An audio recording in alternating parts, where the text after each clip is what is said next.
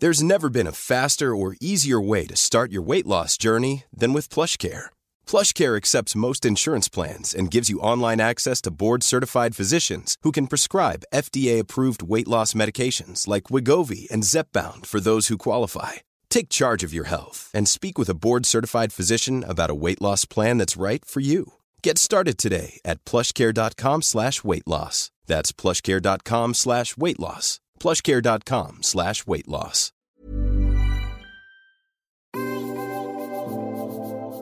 Bonjour et bienvenue dans ce nouvel épisode des Impertinentes. Nouvelle semaine et nouveau crossover entre les podcasts activistes et les Impertinentes. Mardi, Esther et moi avions reçu Caroline De Haas au micro des activistes pour nous raconter son parcours d'engagement et plus précisément ses multiples actions dans la lutte féministe. Et ce jeudi, j'ai le plaisir de vous livrer la seconde partie de cet entretien, enregistré à distance, confinement oblige.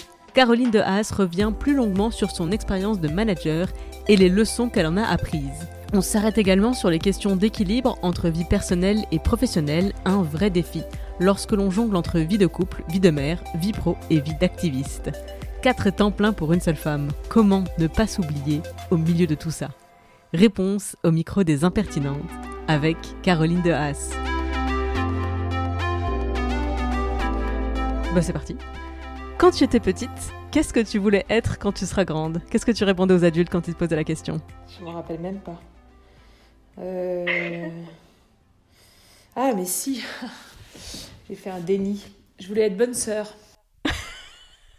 Ça c'est original. Ouais. J'étais très catholique quand j'étais petite, jusqu'à jusqu'à longtemps. Qu'est-ce qui t'a fait en sortir? Qu'est-ce qui t'a fait changer? Ce qui m'a fait changer, c'est euh, une réunion avec un, prêtre dans le cadre d'une réunion de groupe de direction scout, parce que je faisais beaucoup de scoutisme. Et à l'époque, j'avais commencé à m'engager euh, dans, un, dans un mouvement de jeunesse politique. Et on avait fait une diffusion de tracts à la fac Cato à Lille. À l'époque, j'étais étudiante à Lille. Et on avait diffusé des tracts pour euh, l'égalité femmes-hommes dans les salaires et contre le racisme dans l'emploi. Donc c'était en, ça devait être en 99 ou 2000. Et euh, je rentre euh, le week-end suivant euh, chez mes parents, donc près de Lyon. Et là, réunion de la direction du groupe scout avec le curé qui accompagnait le groupe scout. Et je raconte cette histoire-là en disant, mais moi j'ai quand même un problème théorique, c'est que... Ah oui, je raconte parce qu'en en fait on fait la diffusion de tracts et il y a un groupe de fachos, donc de, de néo-nazis en fait, hein, qui s'en prend à nous et qui nous tape pendant la, la diffusion de tracts. Mais genre qui nous tape, enfin physiquement quoi. Moi j'avais été hyper choquée. Et donc je rentre, je, rentre chez moi, il y a cette réunion de, direction, du, de la direction scout avec le curé. Je dis, bah moi j'ai un problème quand même, c'est que je comprends pas bien euh, comment Dieu il se positionne par rapport à tout ça, quoi. Et là le curé me dit, avant de regarder la paille dans l'œil du voisin, regarde la poutre qui est dans ton œil. Là, je lui dis, mais là, on parle de néo-nazi. Donc la poutre, elle est en face, quoi, tu vois. Et, non, en fait. Bon, je soupçonne que ce curé était sans doute un peu proche euh, idéologiquement des néo-nazis. Et là, je me suis dit, ça va pas le faire. Enfin, non, ça, ça va pas le faire, ça va pas être pour moi, quoi. Mais j'avais déjà 20 ans, hein. J'y suis restée tard, quand même. Tiens, c'est fou. J'ai vraiment une histoire très très similaire à la tienne parce que moi je voulais être curé. Euh, enfin, village de Moselle, donc j'ai grandi dans la région catholique. Euh, Qu'est-ce que je voulais faire plus tard? Bah, Je voulais être prêtre. Et donc on a fini par me dire ben non, tu peux pas être prêtre. Je fais bah pourquoi? Ben tu peux parce que c'est que les hommes qui sont prêtres, mais tu peux être diacre. Je fais c'est quoi diacre? Et ben c'est comme prêtre mais en moins bien parce que tu peux pas consacrer les hosties, etc. Et j'ai fait bah c'est nul. Bah du coup non. Euh, alors après, après Bonne Sœur, c'était quoi les autres euh, projections Enfin, à quel âge et vers quelle projection tu te, tu te destinais en grandissant euh, quand tu commençais à réfléchir à ce que tu veux faire plus tard ou ce que tu veux être plus tard? En fait, je pense que j'ai jamais trop su ce que je voulais faire de ma vie professionnelle. au début, d'ailleurs, j'ai galéré en termes d'orientation. Hein. D'abord, j'ai raté mon bac, j'ai repassé mon bac, j'ai eu mon bac. J'ai fait une école de commerce qui a coûté trois bras à mes parents, que j'ai arrêté au bout de six mois. Donc, ils n'étaient pas très contents. Euh, et puis après, je me suis retrouvée en fac d'histoire. Franchement, un peu par hasard quand même. Hein. Euh, et en fait, je savais pas trop ce que je voulais faire de ma vie, quoi. Et ma vocation, elle est venue plus tard. Enfin, ma vocation, je sais pas si c'est une vocation, mais ouais, mon, mon envie de travailler dans la formation d'adultes, elle est venue plus tard, quand euh, j'ai suivi une formation de formatrice et de formateur. C'était en 2003, je pense. J'étais syndicaliste étudiante et la CGT, on était proche de la CGT et la CGT nous avait financé une formation de formatrice pour moi et une copine qui s'appelle Sophie Binet, qui est aujourd'hui responsable à la CGT. Et on avait passé six jours à se former sur les techniques de formation professionnelle. Et pour moi, ça a été. Euh, enfin, je suis sortie de là, j'ai fait OK, j'ai trouvé mon métier en fait. Je, veux, je veux être comme cette personne. C'était un monsieur. Je veux être comme ce monsieur en fait. Alors moi, je pense qu'on peut effectivement parler de vocation et je verse euh, à mon argument l'intégralité de l'interview d'activiste que j'encourage tout le monde à aller écouter puisque quand sortira cette interview, Activiste sera déjà en ligne. Je voudrais qu'on revienne un peu sur ce parcours, par où tu es passé pour devenir l'adulte que tu es aujourd'hui, et notamment qu'on fasse un arrêt sur l'adolescence. Euh, l'idée, c'est que tu choisisses un âge de l'adolescence, et tu te décris. Tu me dis pourquoi tu as choisi ce, moment, là comme si on prenait un Polaroid. Euh, quel âge t'as? Comment t'es habillé C'est quoi ton caractère? Euh, C'est quoi tes rêves, tes ambitions à ce moment-là? À quel âge tu penses? Je sais pas, je dirais 17 ans. Pourquoi? Euh, globalement, euh, j'ai pas eu une adolescence malheureuse, mais franchement, j'y retournerais pour rien au monde. Et l'année de mes 17 ans, j'étais en terminale. Bon, ça se mélange un peu dans ma tête, hein, parce que j'en ai pas gardé des souvenirs fulgurants. Mais globalement, c'était une période de ma vie où j'allais pas très bien, je pense. Et euh, donc, je m'habillais, mais comme une punk. Mais genre, j'avais des Je prenais les pantalons de mon père. J'avais des pulls en laine gris avec des noms de groupes allemands euh, dessus, qui me tombait jusqu'aux genoux, qui était tout destroy. Je, je me, je j'avais les cheveux très courts, je me les teignais en noir, et dès que j'avais les racines qui commençaient à arriver, je me rasais la tête. Donc j'avais vraiment l'air d'être euh, mais genre sortie de nulle part, c'était une catastrophe. Je faisais n'importe quoi. genre j'avais trouvé un job dans un relais routier dans la rocade de la ville où j'étais au lycée, qui était Bourg-en-Bresse. Donc déjà un relais routier dans une rocade, bon, mais la rocade de Bourg-en-Bresse, c'était genre c'était ouais, c'était une poésie à part entière. Et j'y allais genre trois ou quatre fois par semaine pour garder les enfants. Et comme une fois que j'avais terminé mon travail, il y avait plus d'autocars pour rentrer dans mon petit village qui était desservi par deux autocars et demi dans la journée, bah je rentrais en stop tous les soirs chez moi. Donc n'importe quoi. Euh, j'étais vraiment la punk quoi. C'était bon. Et euh, c'était par ailleurs une année pas très cool parce que mon meilleur ami de l'époque était parti aux États-Unis je sais plus si c'était en première ou en terminale, mais à cette période-là, il était parti aux États-Unis. Franchement, j'étais déprimée, quoi. Et on s'appelait une fois par semaine pendant une heure. Mon père, il pétait un câble. Ça coûtait les yeux de la tête à l'époque d'appeler à l'étranger. Et genre, je restais des heures toute la nuit au téléphone avec lui. Mon père, il explosait. Il pétait des câbles. Euh, c'était horrible. Et puis, euh, et puis c'est l'époque où j'ai eu mon premier rapport sexuel qui, franchement, était totalement raté, pour dire les choses clairement. Euh, et en fait, on a assez rapidement diagnostiqué que j'avais des problèmes de thyroïde. Et donc, on, on, a, en fait, à partir du moment où j'ai commencé après le bac à être étudiante, enfin l'année, donc j'ai raté mon bac cette année-là par ailleurs, et donc après, euh, on a commencé un traitement qui permettait aussi d'harmoniser un peu le niveau d'humeur, quoi. Parce que franchement, c'était horrible cette période. Donc voilà, ça donne vachement envie hein, d'être adolescente. Est-ce que tu te souviens dans quoi tu te projetais ou comment tu te projetais dans l'avenir à ce moment-là? Alors non, pas du tout. Je pense que franchement, je me projetais pas trop. Euh, je pense que j'allais pas très bien. Je pense qu'en seconde, il y avait euh, un groupe de mecs dans, ma classe qui m'avait pris un peu comme euh, le bouc émissaire. Donc je pense que j'ai dû prendre 10 ou 15 kilos en un an à cette époque-là. C'était non, c'était pas une super période et donc je pense que je me projetais pas beaucoup en fait. Ouais, je me projetais pas. J'étais concentrée sur le fait que ça allait pas. Globalement, c'était un peu ça ma vie, quoi. Aujourd'hui, quel regard tu portes sur l'adolescente que tu as été? Bah, j'y pense pas trop en fait, parce que c'était quand même, ouais, c'était pas une période que j'ai trop kiffé. J'étais l'aînée de six enfants à l'époque. Maintenant, après, il y en a eu deux autres. donc moi, j'avais demandé à partir en internat parce que j'en avais ras le bol d'être enfermée, enfin d'être chez, donc on était vraiment nombreux à la maison, quoi. Euh, ouais, non, en fait, je j'ai pas trop de regard. C'est marrant parce que j'y ai vachement pensé quand il y a eu le livre euh, Lettre à l'ado que j'ai été là. Donc, euh, en fait, quand j'ai vu ce livre avec plein de gens sur les réseaux sociaux qui disaient Ah, c'est trop bien et tout ça, je me suis dit Tiens, est-ce que je le lis? Ce... Donc, c'est Lettre à l'ado que j'ai été de Jack Parker. Et en fait, je me suis dit non. Et je me suis dit, tiens, et moi, si on m'avait demandé d'écrire une lettre, et en fait, je pense que j'aurais été incapable. Et d'ailleurs, il y a quelqu'un qui m'a proposé de faire un podcast sur mon adolescence et j'ai refusé. Parce que, en fait, je pense que j'ai vraiment d'abord pas grand chose à raconter d'intéressant. Et puis, j'ai pas très envie, en fait, d'en reparler parce que c'était quand même pas une période super cool de ma vie. C'était pas une période catastrophique, hein, il n'y a pas eu de trucs euh, horribles, bon. mais euh, c'était pas une période cool. Ah, j'ai l'impression que à t'entendre, c'était vraiment une comme une transformation. Euh, t'es passé par euh, c'est la chenille qui devient papillon. Vraiment, c'est une transformation qui détruit ce que t'as été avant. Enfin, aujourd'hui, le résultat, la personne que t'es devenue, c'est une évolution complète par rapport à cette période-là. Normalement, je, je close cette partie sur l'adolescence en demandant l'ado que t'as été.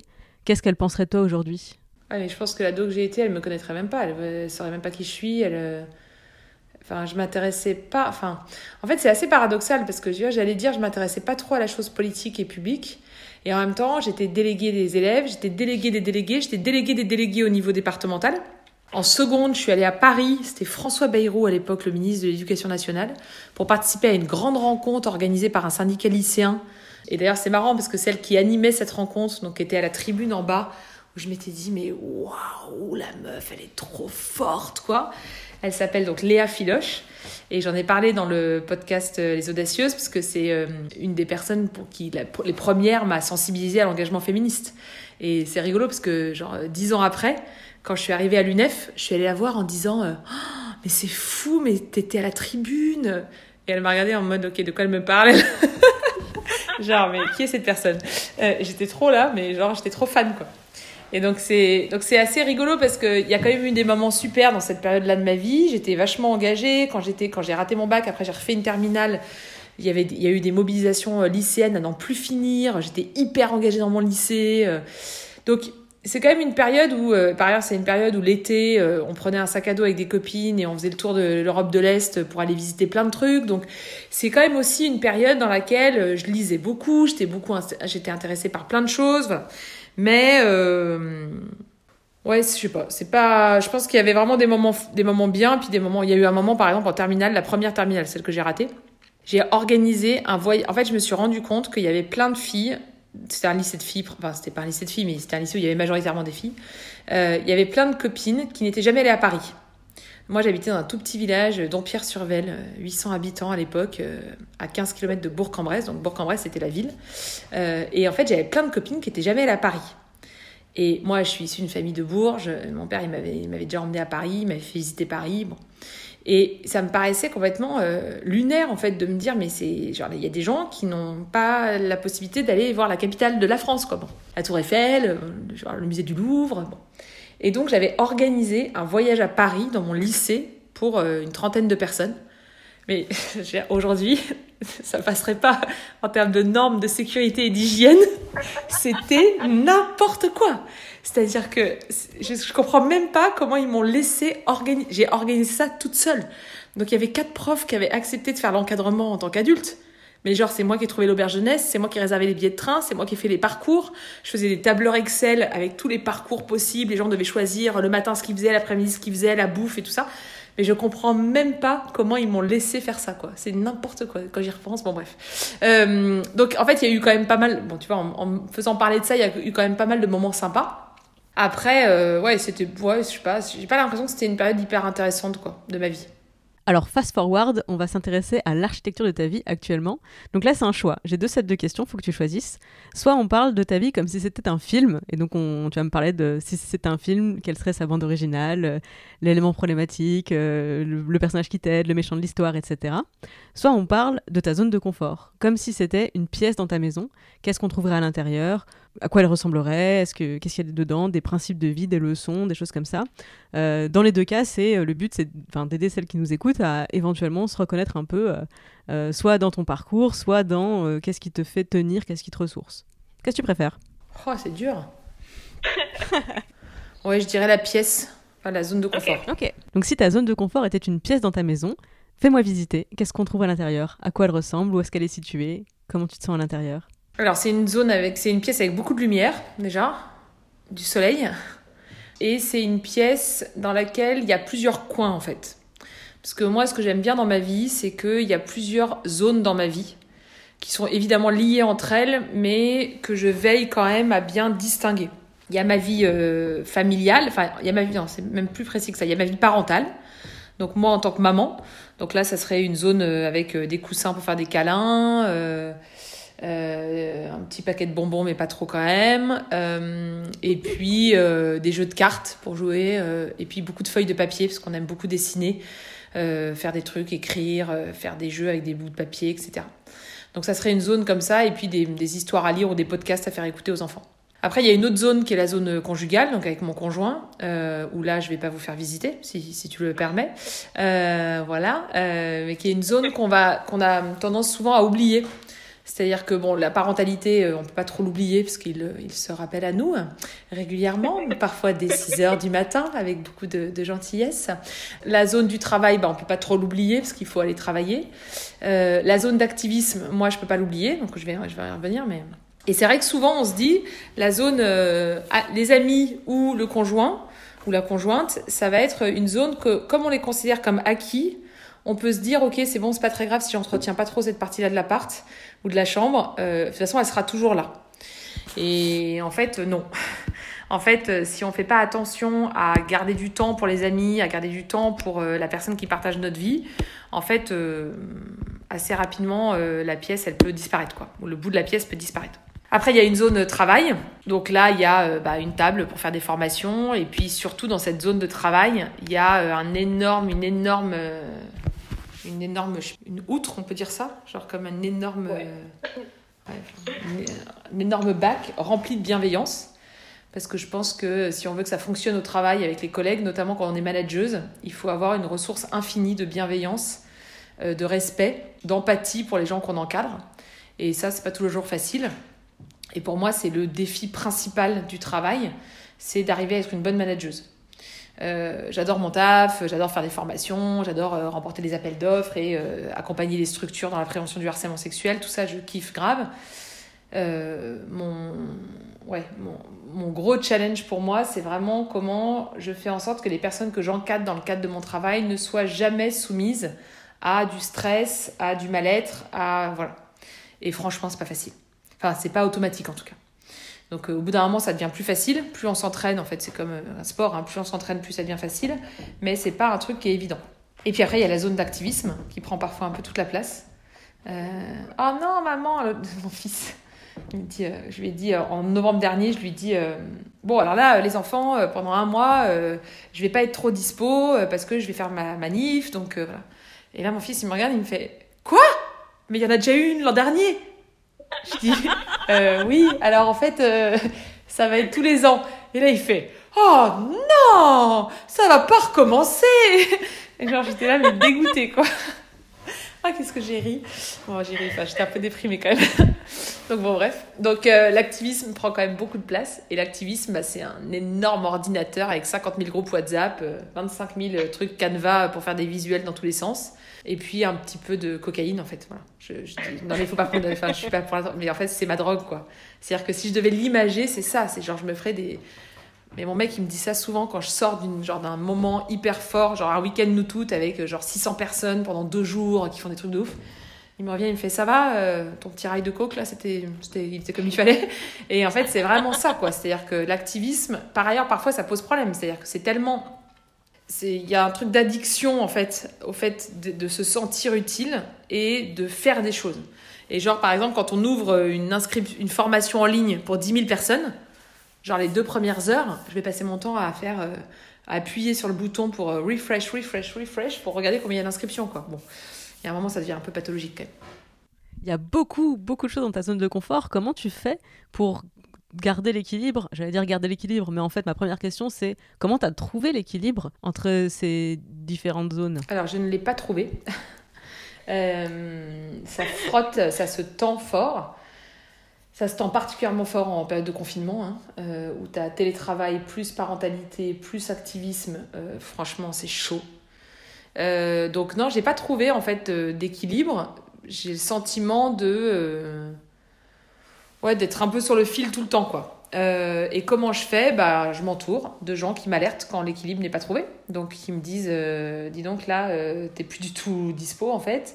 il faut qu'on recale. je coupe les réseaux sociaux et je coupe le téléphone de temps en temps. Genre, je me fais des week-ends sans aller sur Twitter et Instagram du week-end.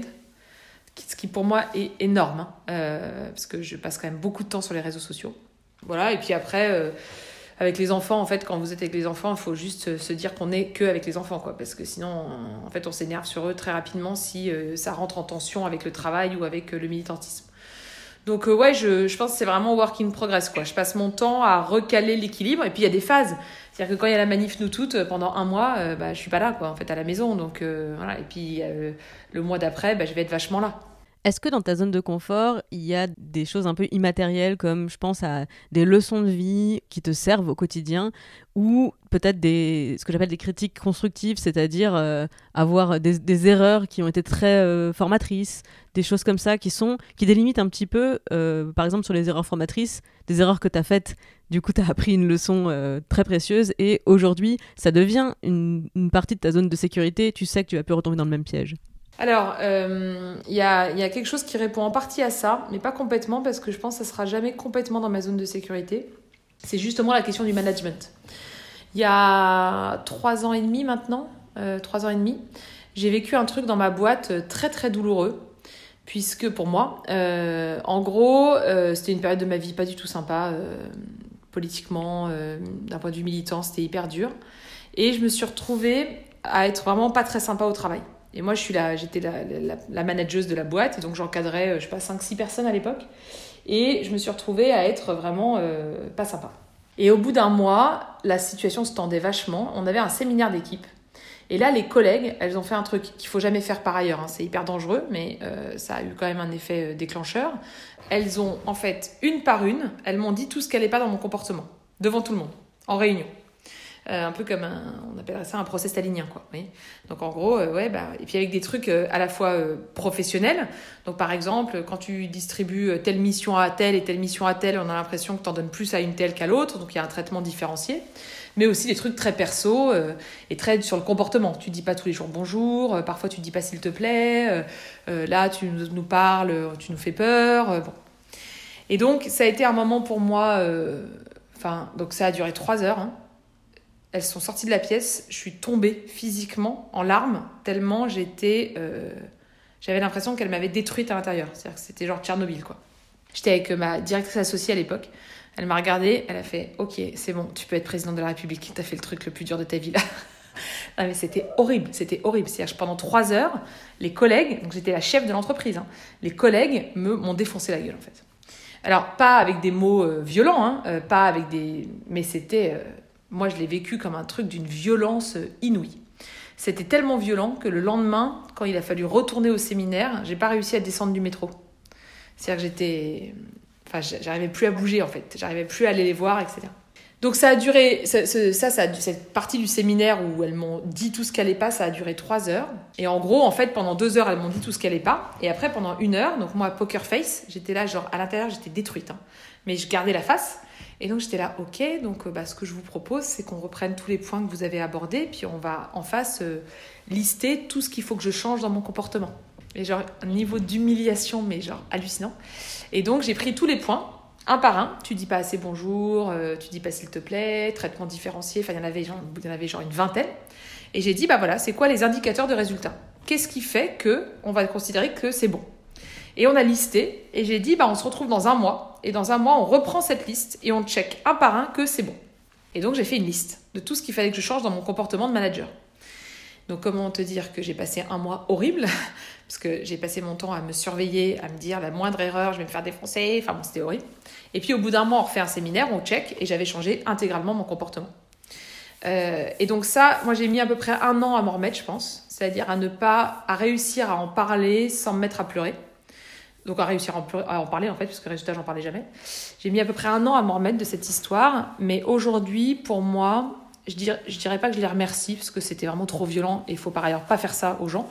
Quand il y a des critiques à faire aux gens, y compris des critiques constructives, il faut les faire en bilatéral, il faut pas les faire en collectif. C'est trop violent en fait. Mais ça a quand même, pour moi aujourd'hui, ça me sert tous les jours à la fois en tant que manageuse pour me rappeler que euh, en fait être manageuse c'est un challenge quotidien et qu'il y a un enjeu de surveiller son comportement qui est extrêmement important. Et en fait, ça me sert dans mon travail à accompagner moi-même des managers qui déconnent dans leur posture professionnelle pour parce que souvent les gens me disent ouais mais il est comme ça, il peut pas changer.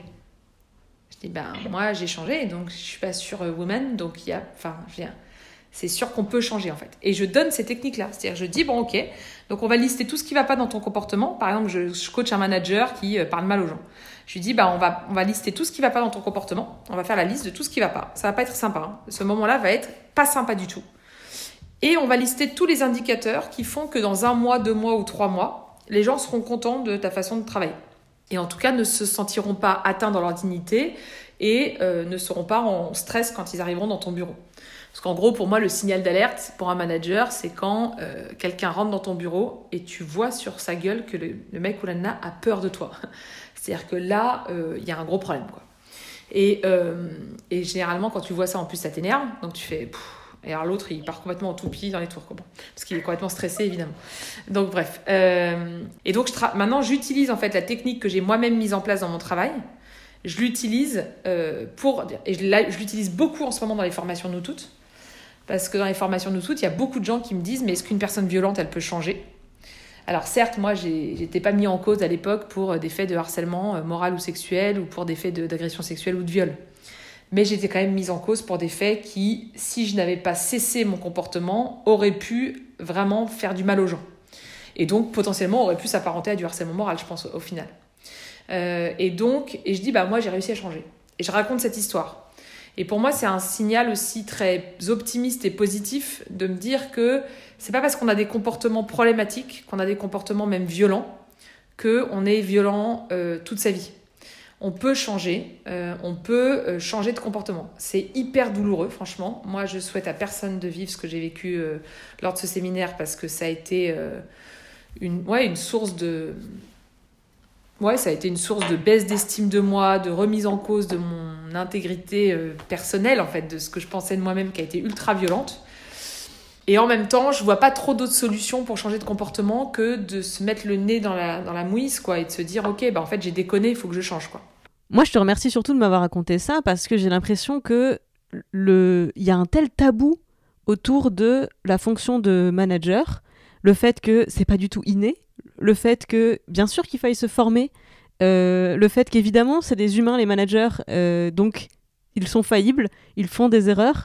Je pense qu'il y, a tellement de violences du monde du travail qui peuvent être attachées à sous le chapeau violence managériale, mais il y a tellement de solutions qui sont possibles à trouver sur euh, ben, la remise en question individuelle, mais aussi, et j'en viens à ma question, sur une remise en question collective.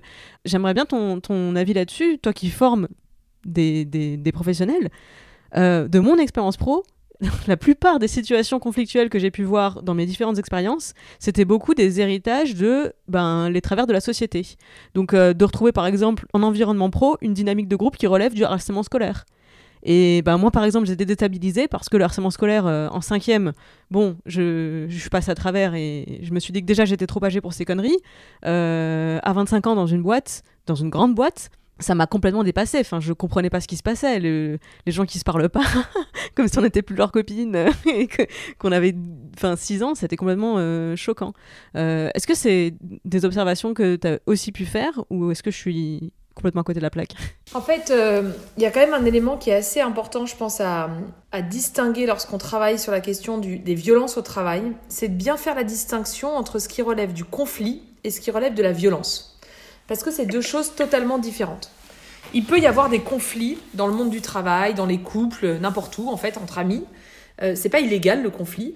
Ça peut parfois être un peu dur, parfois on peut monter haut dans les tours, mais c'est des rapports dans lesquels on va avoir un respect mutuel, une écoute mutuelle, un dialogue mutuel. La violence, c'est pas ça. La violence, c'est un mécanisme de domination qui va abîmer, casser, euh, voire détruire l'autre. Ça n'a rien à voir. Et donc, moi, j'aurais tendance à, dire d'abord, première chose, bien distinguer ce qui relève du conflit, qu'on va traiter par de la médiation, qu'on va traiter par de la conciliation entre les individus, et ce qui relève de la violence. Comment est-ce qu'on fait euh, bouger les choses sur la question de la violence?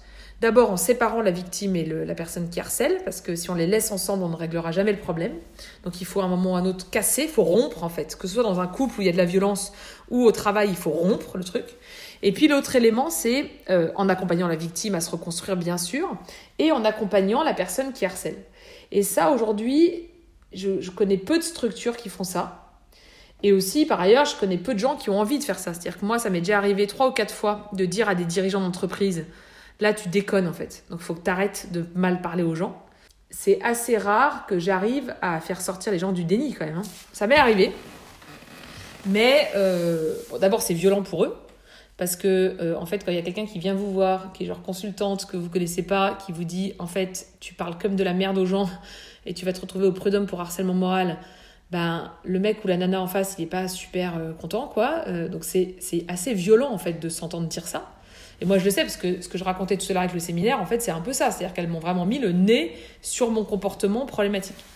et c'est violent, en fait, à vivre. Euh, donc déjà, il faut les laisser un peu digérer. Et puis ensuite, c'est pas du tout agréable de reconnaître qu'on a merdé. Souvent, je dis ça aux femmes victimes de. Quand on travaille sur les victimes de violence, des gens disent Ouais, mais est-ce que. Euh, pourquoi les harceleurs, ils se rendent pas compte ou ils reconnaissent pas? Je dis Mais vous dites d'un côté que c'est difficile de se reconnaître comme victime, parce que c'est pas socialement sympa, mais vous vous rendez compte de se reconnaître comme harceleur Mais c'est ça remet tellement en cause l'estime qu'on a de soi-même. Enfin, moi, là, après le séminaire que j'ai vécu il y a trois ans, c'est marrant parce que d'ailleurs, ça a laissé des traces. Il y a, a 3-4 mois, en janvier 2020, j'ai eu genre une, sorte de crise de panique sur le management, en mode je vais jamais y arriver, je suis une mauvaise manageuse. Et donc, euh, dans ces moments-là, nous, on a une psy du travail au, boulot qui peut nous aider, donc j'appelle la psy. Et, et, en fait, je finis par lui dire que je pense que intrinsèquement, je suis une mauvaise manageuse et que j'y arriverai jamais. Et que c'est naturellement comme ça chez moi, je pourrai jamais. Et là, elle me dit, mais waouh, c'est chaud quand même. C'est-à-dire que là, ça va loin quand même. Parce que... et en fait, je me suis rendu compte que euh, ce séminaire d'il y a 4 ans, maintenant 3 ans et demi, avait laissé des traces hyper fortes.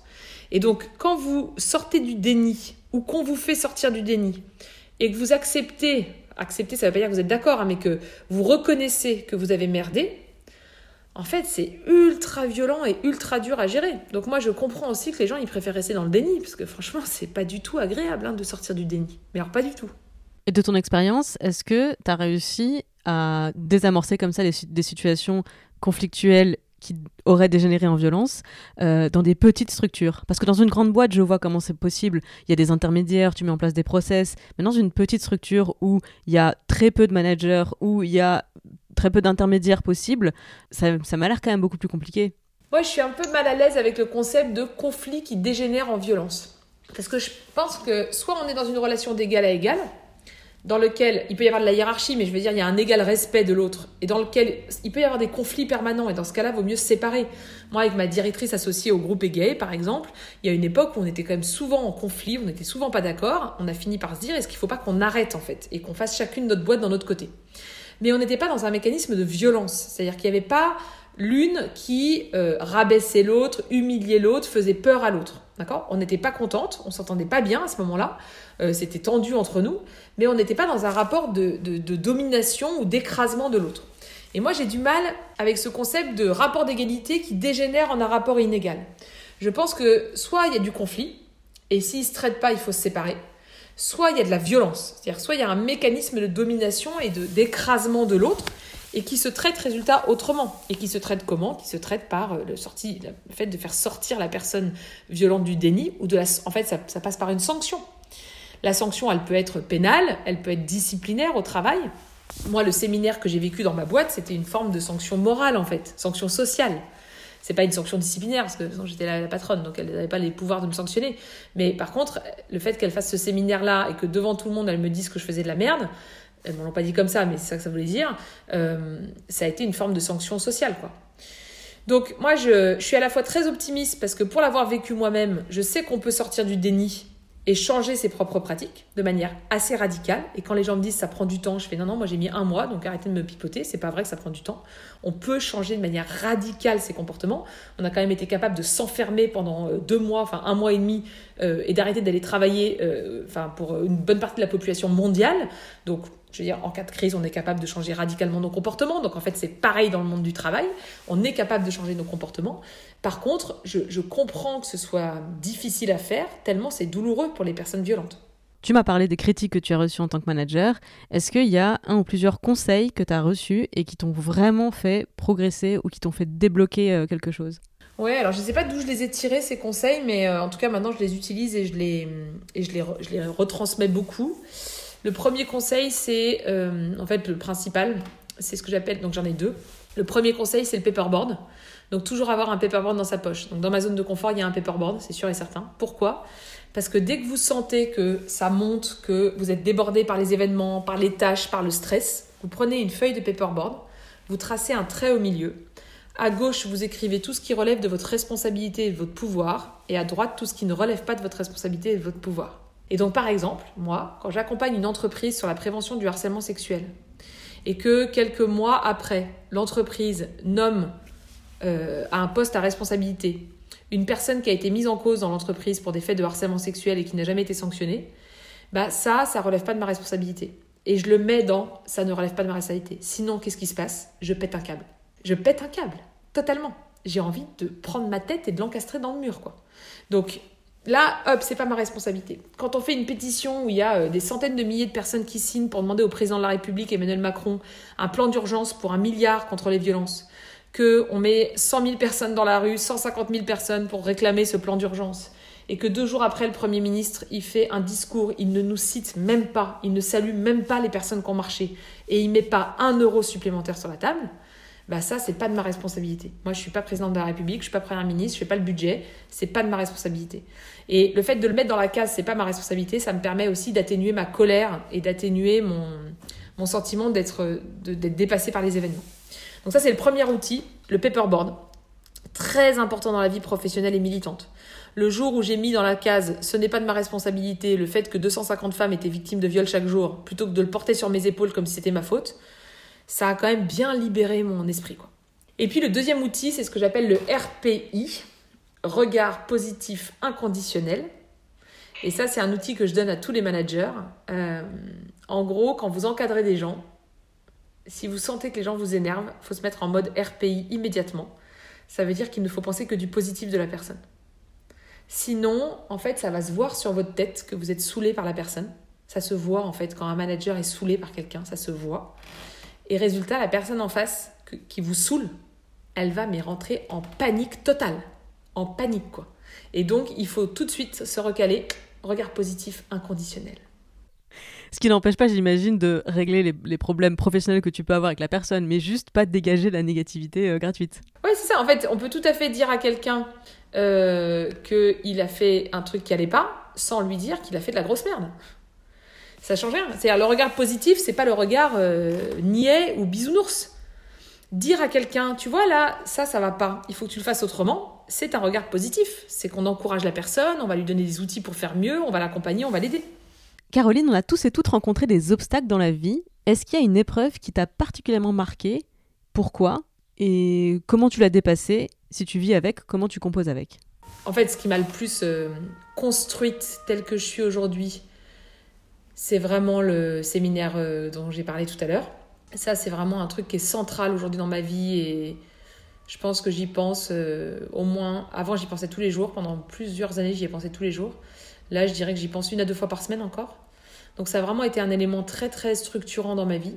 Et puis, je dirais que l'autre élément qui a été structurant, c'est les violences, euh, le cyberharcèlement que j'ai subi il y a maintenant deux ans, suite à un article de l'Obs fait par un journaliste, euh, je pense, assez malveillant, et qui euh, a déclenché une vague de cyberharcèlement comme je n'en avais jamais connu, et qui m'a euh, ouais, partiellement cassé. Détruite, ça serait trop fort, parce que ça voudrait dire que je me suis pas reconstruite derrière, mais ouais, ça m'a, ça m'a pris six mois de ma vie, je pense. ça a vraiment été hyper violent. Et ça, ça a été pour moi. donc d'abord, j'y repense très souvent. Euh, il a fallu attendre euh, bien deux ans pour que j'arrive à accepter une interview de l'Obs sans me mettre à trembler. Euh, et, ouais, et, par exemple, il n'y a pas très longtemps, il y a quelques avant le confinement, j'ai croisé le monsieur qui avait appelé à me gifler à la télévision dans un café. Et, et en fait, ça m'a encore fait mal au ventre. Donc c'est encore un truc qui m'accompagne, quoi. C'est un peu mon compagnon de route, cette histoire-là. D'abord parce que ça a créé chez moi une, une zone de fragilité, je pense, qui n'existait pas auparavant. Et puis une, ouais, une, ouais, ça a vraiment créé une grosse zone de fragilité. Et je pense que ce qui a permis de la reconstruire, c'est nous toutes en fait. C'est-à-dire que, d'ailleurs, c'est ce que, en gros, le lendemain de la marche là, où on était 150 000, je me suis dit, ok, c'est bon, quoi. C'est pas que j'ai plus rien à prouver. enfin, si, je le dirais presque comme ça. Je sais pas comment dire, mais le côté, ok, c'est bon, quoi. Ils vont arrêter de venir me faire chier. Bon, non, là, ils arrêteront jamais de venir me faire chier. Hein. Euh, spoiler. Mais ça, ça m'a vraiment, ça a permis de reconstruire euh, l'estime de moi-même, quoi. Bon, mon mec s'est un peu foutu de ma gueule en disant, ah, putain, s'il faut que tu mettes 150 000 personnes dans la rue pour reconstruire l'estime de toi-même, euh, bonjour les dégâts, quoi. C'est quand même chaud, quand même, en termes d'investissement. mais ouais, ça. Hum, Ouais, c'est vraiment c'est ça qui m'a permis de, je pense, en partie, je dis en partie tourner la page parce que là j'en parle et j'ai envie de pleurer, donc c'est quand même le signal que c'est pas complètement réglé. Mais ouais, ouais, je pense que c'est vraiment un des éléments, c'est les deux éléments qui m'ont quand même bien abîmé et sur lesquels je me suis appuyée pour trouver de la force pour faire autrement. Donc le séminaire au travail pour manager autrement et euh, les violences sexuelles pour euh, faire nous toutes quoi je sais pas si tu t'en rends compte, mais de l'extérieur, tu dégages une, enfin, une sensation de, euh, de force. Et moi, je te vois comme inébranlable. Parce que tout ce dont tu viens de parler, bien sûr que je vois exactement à quoi tu fais référence, parce qu'à chaque fois, ça fait l'actualité, les, journaux, enfin, le truc de l'Obs, évidemment, euh, mais on aurait pu citer euh, l'autre euh, l'autre philosophe sur les plateaux télé, on va pas les citer, ça m'intéresse pas, mais à chaque fois, moi, je me dis, rien que moi, ça me, ça me heurte et ça me fait peur et ça me pousse à me mettre un peu moins en avant parce que j'ai pas envie de me prendre une, un dixième de ce que tu, de ce que tu te prends, donc enfin, je trouve ça vraiment impressionnant. Et pour l'anecdote, de toutes les invités qui m'ont parlé de leur zone de confort, T'es celle qui a décrit la zone la plus grande. Personne ne m'avait parlé d'une pièce aussi grande avec autant d'espace à l'intérieur. Je commence à comprendre pourquoi tu, donnes cette impression d'être euh, invincible et indestructible euh, par rapport à, ben, ne serait-ce que moi, qui, suis complètement impressionnée euh, par ce que tu fais, mais aussi ce que tu traverses. Ben, c'est ça le secret, peut-être une piste de, travail pour toutes celles qui écoutent actuellement agrandissons nos zones de confort, ça permet visiblement de réussir à encaisser euh, des choses beaucoup plus, euh, beaucoup plus dures que, que, ce que nous, on a à faire euh, au quotidien. Donc merci beaucoup pour ça. Je suis vachement interrogative sur cette question de l'image qu'on renvoie et de la force qu'on dégage. je suis interrogative dans deux sens. D'abord parce que je vois bien l'intérêt. C'est-à-dire que je vois bien, moi, il y a des personnes qui m'ont donné envie de m'engager, qui m'ont donné de la force, qui m'ont donné de l'espoir, qui m'ont tiré vers le haut. Et je me dis que si moi je peux faire ça pour des gens, c'est cool quoi. Donc je vois bien l'intérêt de, de renvoyer l'image de la meuf qui gère, qui est trop forte, qui est trop euh, genre euh, au taquet, qui sait répondre à tout. Dans les formations, les gens me disent ça, ils me disent mais j'aimerais trop être dans ta tête pour avoir les réponses à tout. Donc évidemment, j'ai pas les réponses à tout, mais donc je vois bien, je vois bien l'intérêt de renvoyer cette image-là parfois parce que ça génère de l'engagement, de l'adhésion et de l'entrain et de l'enthousiasme. En même temps, ça a une grosse limite de faire ça, c'est que, et moi je le vois à nous toutes, c'est que résultat, ça peut aussi bloquer des gens. Des gens qui se disent non mais moi je serai jamais comme Caro, non mais moi je vais jamais réussir à faire aussi vite qu'elle. Euh, en gros, moi j'ai une idée, euh, en deux secondes et demie, tac tac, euh, allez on va, là bah, la formation, je dis allez on fait une formation à 10 000. Ouais, quand même, c'est beaucoup. Je dis, allez, on y va. Bon, bah d'accord, paf, paf, je crée le formulaire. En deux secondes et demie, la formation à 10 000 a été en ligne et c'était bon. Et je vois bien le, le côté entrain, enthousiasme. Mais il y a aussi une limite à ça, c'est vraiment le côté bloquant. C'est-à-dire que les gens vont se dire non mais laisse tomber, j'y arriverai jamais. Et moi, c'est aussi pour ça que de plus en plus, je raconte mes zones d'inconfort, mes zones de fragilité, mes difficultés, parce que en fait, euh, je suis comme tout le monde. C'est-à-dire que je, ne suis pas plus forte que les autres en fait. Euh, simplement, je, je, me suis organisée pour être entourée de gens bienveillants qui me soutenaient, euh, et euh, surtout, j'ai pris des décisions dans ma vie, comme par exemple le fait d'arrêter de faire la politique, euh, qui, le fait de créer mon entreprise, qui m'ont ouais, qui m'ont permis de, ouais, de m'éclater. quoi. Après, tout ça, c'est bien gentil, hein, mais j'ai bien conscience que tout ça est possible aussi parce que je suis une femme blanche, hétéro, bourgeoise. C'est-à-dire que le fait que je sois issue d'un milieu favorisé, que globalement, j'ai pas trop de. Enfin, je veux dire, je me retrouverais. Enfin, j'ai un filet de sécurité familiale euh, d'un point de vue financier. Euh, j'ai plein de codes culturels, politiques, économiques euh, à ma disposition. J'ai un très bon salaire. Enfin, je vois bien que tout ça aussi est, la, est le. Je vois bien d'où je parle, quoi. Je parle quand même d'un endroit très privilégié. Très, très, très, très privilégié. Et tu vois, quand tu dis, euh, tu es celle qui parle de sa zone de confort la plus grande, moi, ça me renvoie justement cette image-là de, je suis peut-être la plus bourge que tu as, euh, la plus privilégiée, entre guillemets, la plus privilégiée que tu as interrogée. C'est-à-dire que je suis tellement privilégiée que moi, quand j'imagine ma zone de confort, c'est un duplex de 120 mètres carrés, quoi. Tu vois, c'est genre, c'est cool la vie, quoi. Tu vois Donc, euh, enfin voilà, c'est, je pense que c'est assez révélateur aussi de ça, du fait que je suis, j'ai, j'ai beaucoup, beaucoup, beaucoup, beaucoup de chance, en fait. Quel est l'accomplissement ou la victoire qui te rend la plus fière? Et pourquoi? Nous toutes. Ah C'est la marche Nous toutes de novembre 2019. Euh, pourquoi ça me rend fière? Ça y est, je vais pleurer. À chaque fois que je repense à cette marche, je pleure, c'est horrible. Pourquoi ça me rend fière? Parce que j'ai le sentiment d'avoir allumé des étoiles dans les. Enfin, d'avoir participé à allumer des étoiles dans les yeux des gens, quoi. J'ai vu des. des... Moi, j'ai dit les petites meufs, je sais qu'il faut pas dire ça, mais moi, je dis ça quand même. Genre des nanas de 13 ans qui marchaient en chantant, mais genre vénère Mais vénère contre le patriarcat Mais moi, à 13 ans, je faisais des camps scouts, quoi. Putain elles, elles sont là en manif à être vénères, mais j'avais juste envie de leur faire des bisous, quoi, tu vois. Et c'était ouf. Et puis je voyais des, des femmes âgées, ah, ça c'était hyper émouvant, sur le bord de la route qui pleuraient. Et il y en a une qui m'a vue, qui m'a reconnue et qui m'a dit c'est le plus beau jour de ma vie. Elle m'a dit c'est le plus beau jour de ma vie. T'es là, mais ok, meuf, moi j'ai fait ça, mais qu'est-ce que j'ai cassé là? Pourquoi j'ai fait ça? Donc il y a, hum, vraiment ce sentiment d'accomplissement, de réussite, de... qui est ultra, ultra valorisant, ultra gratifiant, ultra enthousiasmant et qui, je pense aussi, euh, est un moteur pour l'action. C'est-à-dire que moi, quand j'ai des coups de mou, je m'organise pour que des gens me disent que je suis trop forte.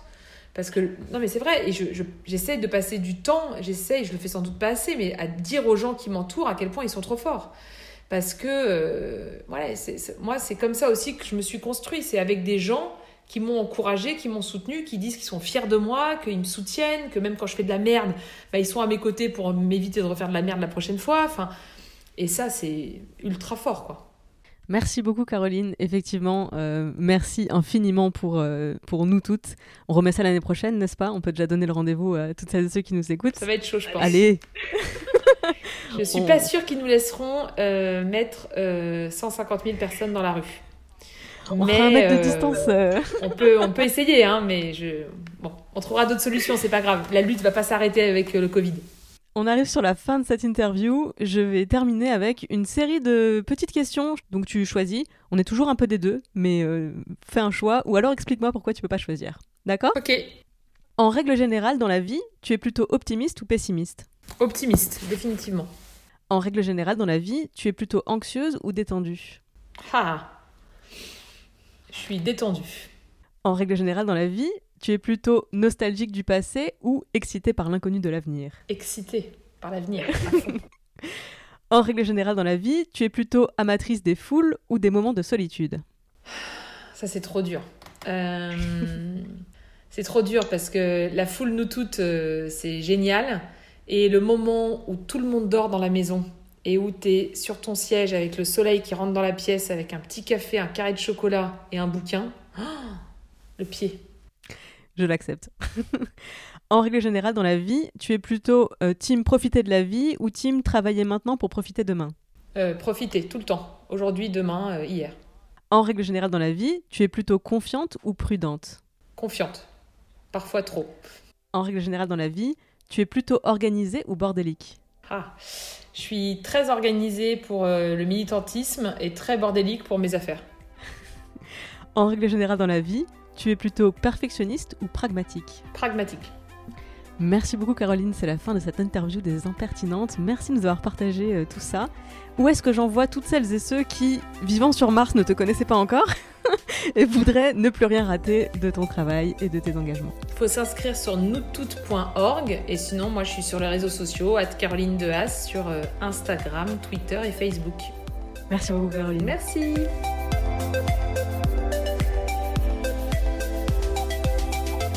Merci beaucoup d'avoir écouté cet entretien jusqu'au bout. J'espère que vous avez pris autant de plaisir à l'écouter que moi à le réaliser. Les Impertinentes est un podcast d'interview parcours portrait réalisé par moi-même. Je suis Clémence Bodoc, rédactrice en chef des podcasts Tuto Conquérir le Monde. Vous pouvez retrouver toutes les émissions sur les flux de Tuto Conquérir le Monde, Activiste et Les Impertinentes. Vous pouvez interagir avec moi sur Instagram à travers le compte atconquérir.le.monde ou sur mon compte clem underscore podoc. Je me finance entièrement grâce à la publicité et à vos dons sur Patreon, c'est www.patreon.com slash clembodoc. Moins cher et tout aussi précieux que l'argent, vous pouvez m'aider à faire connaître ce podcast en le partageant autour de vous, en allant mettre 5 étoiles sur iTunes ainsi qu'un commentaire positif. Tous les liens sont bien sûr dans les notes du podcast. Merci beaucoup pour votre écoute, merci pour les étoiles, merci pour les messages et à très vite